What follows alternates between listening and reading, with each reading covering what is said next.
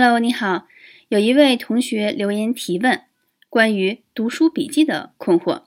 他说：“老师你好，我学习时间管理和写读书笔记有一段时间了，平时也很爱看书，让自己在任何时候都能对一本书的整体性有个把握。现在写的比较多的还是概要式的笔记，写了之后呢，就基本上对一本书有了轮廓，然后抽空看一下。您觉得这样的学习方法如何？”我已经工作十年了，您对记笔记有什么经验介绍吗？